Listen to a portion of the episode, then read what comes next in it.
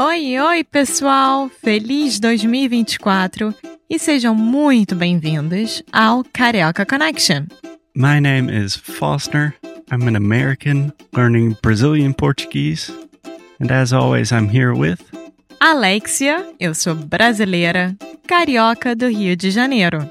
Each week, we bring you a new conversation full of real life Brazilian Portuguese that you will never find in the textbooks. And if you want to learn more about what we do, visit our website at karaokeconnection.com. Okay, let's get on with the show.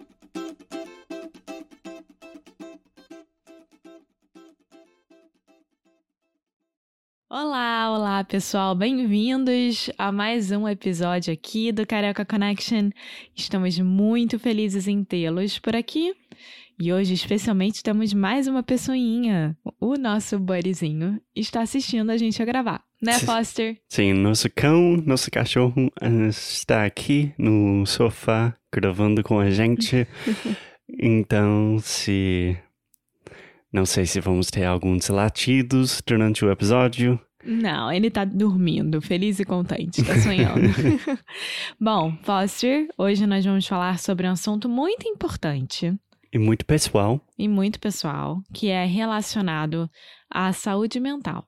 Sim, e mais especificamente, ansiedade. Sim, a ansiedade que eu gosto de falar que é, não é o maior problema, mas assim, eu acho que é o que mais acontece com a nossa geração hoje em dia.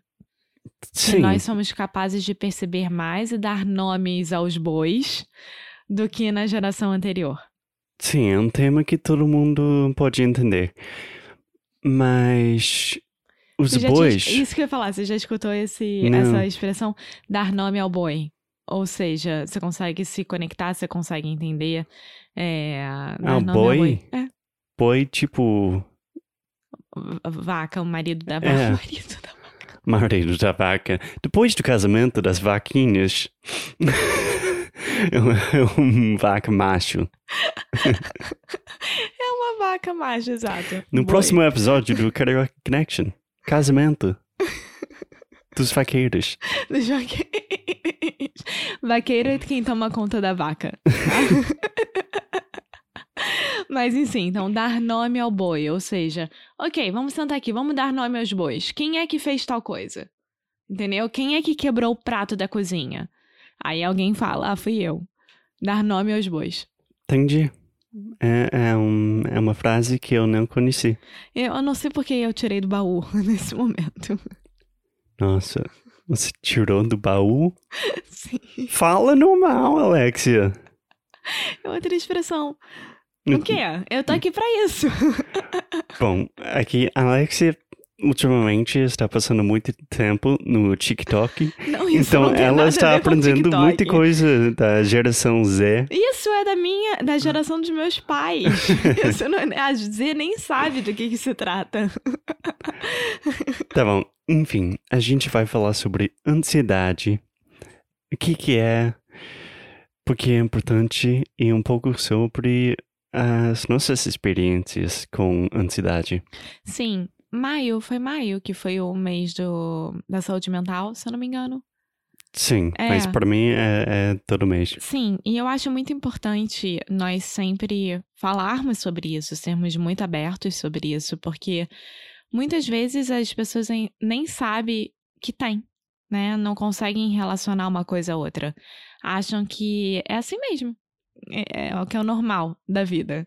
É, é, é um assunto complicado porque todo mundo tem ansiedade. Sim, E a ansiedade pode ser uma coisa boa, é uma coisa que aconteceu com a nossa evolu ev- evolução humana.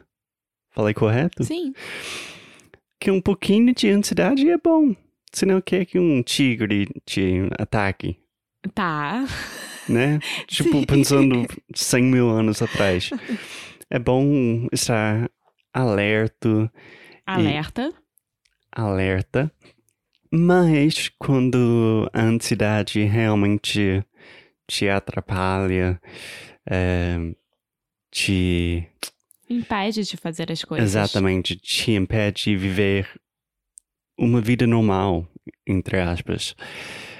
Daí é, é uma situação mais complicada. E eu acho também muito importante alertar e também falar sobre, porque às vezes isso ainda é um tabu em alguns países. Então, por exemplo, nem todos os países vão falar abertamente, né, sobre saúde mental. Ainda é uma coisa que, ah, não se fala muito. Não vamos falar sobre isso porque não é meu problema, sabe? E, e se é meu problema, eu não quero abrir isso para as outras pessoas, para as pessoas não ficarem sabendo e terem pena, e, e aí vira um ciclo vicioso. Então, dependendo da cultura também, é, é uma coisa que é falada ou não. É, mas eu acho que em qualquer cultura do mundo ainda é um pouco tabu. Sim, mas, por exemplo, na minha bolha do Rio de Janeiro, a gente fala sobre isso abertamente sem o menor problema e falamos que vamos no psicólogo, no psiquiatra, o que, que eu falei com a minha psicóloga, o que, que eu deixei de falar e etc, etc. Então, assim, eu acho que depende muito também do ciclo social que você está inserido, né? E se as pessoas são abertas ou não a receber esse tipo de informação. É, depende de muita coisa. Seus amigos, sua idade, geração, é, se você é masculino, feminino, eu acho talvez um pouco mais. Se você é homem ou mulher. Sim. A gente, não fala se você é masculino ou feminino. Você é masculino? É, saiu um pouco estranho. Mas enfim, o que, que é a ansiedade para você, Alexia? Ansiedade é, para mim, pessoalmente, porque para cada pessoa pode ser diferente, né? Então, para mim, pessoalmente, é a falta de controle do que pode acontecer. Sim, para mim também. Só que aí depende, né? Às vezes as pessoas ficam presas no passado e esquecem de viver o, o presente, e às vezes as pessoas ficam pensando muito no futuro e esquecem de viver o presente. Sim, eu já escutei essa ideia que depressão tem mais a ver com o passado você fica trancado no passado. Ansiedade é olhando para o futuro sem esperança. Eu, eu acho que depende também. É, depende. Isso é um, sei lá. Sim, então para mim é isso. É a falta de controle do que pode acontecer no futuro. E isso me dá muito medo e muita ansiedade e, e muita frustração e que às vezes eu posso ficar estagnada e apática. Apática?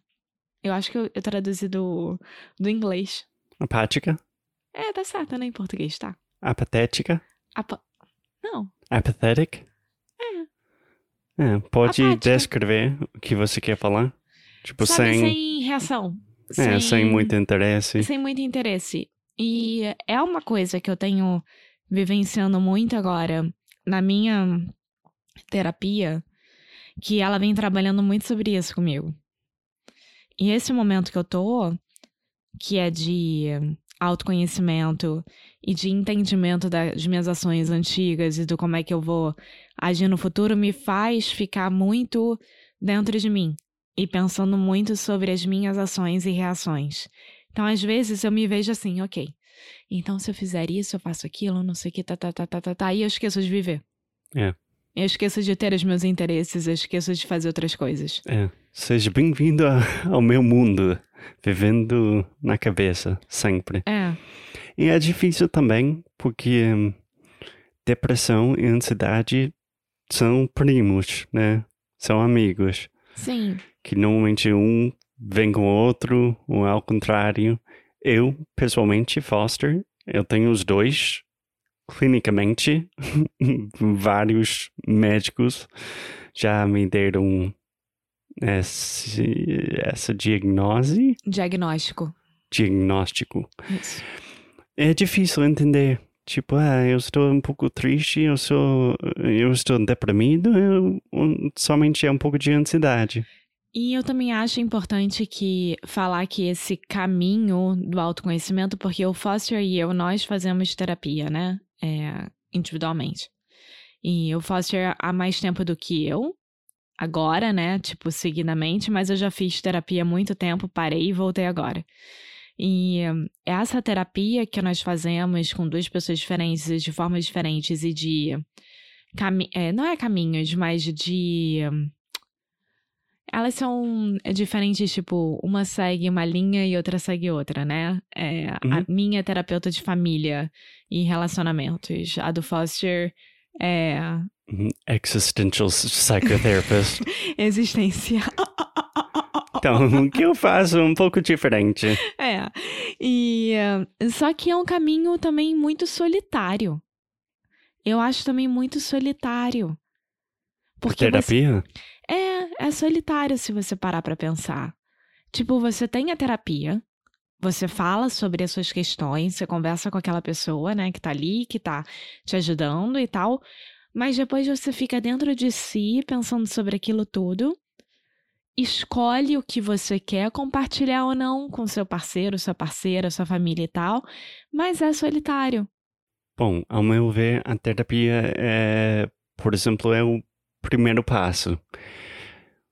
Porque, bom, pelo menos na minha terapia, a gente fala muito sobre a integração e é basicamente o que você quer compartilhar com o mundo, o que você quer tentar integrar na sua vida uh, diária, digamos. Então, pode ser solitário, eu te entendo, mas também é um, é um processo, é um processo longo. Sim, não estou dizendo que seja ruim ou não, é mais é solitário. Sim. Mas enfim, eu acho que a mensagem de hoje é ansiedade é uma coisa super normal. Muito, mais normal do que, sei lá. É, normal não é a palavra perfeita, é comum. É mais comum do que se pensa. É. E terapia sempre é uma boa opção. Com certeza. Com certeza. Então, num futuro episódio, a gente pode falar sobre vocabulário e talvez alguns recursos. Sim, vai ser ótimo. Que tal? Sim, com certeza. Então, muito obrigado, Alexia. Agora eu estou mais tranquilo, sem ansiedade. Estamos em. Então, até o próximo. Tchau! Muito obrigada por ter escutado mais um episódio aqui do Carioca Connection. If you're still listening, we imagine that you are pretty serious about improving your Brazilian Portuguese. That's awesome. You should check out our website at cariocaconnection.com to learn more about our online membership, the CC Club, some special students get personalized coaching with me and Alexia. So if you want to hang out with us and really improve your Portuguese in 2024. Agora é a hora. Então é isso, pessoal. Até o próximo episódio.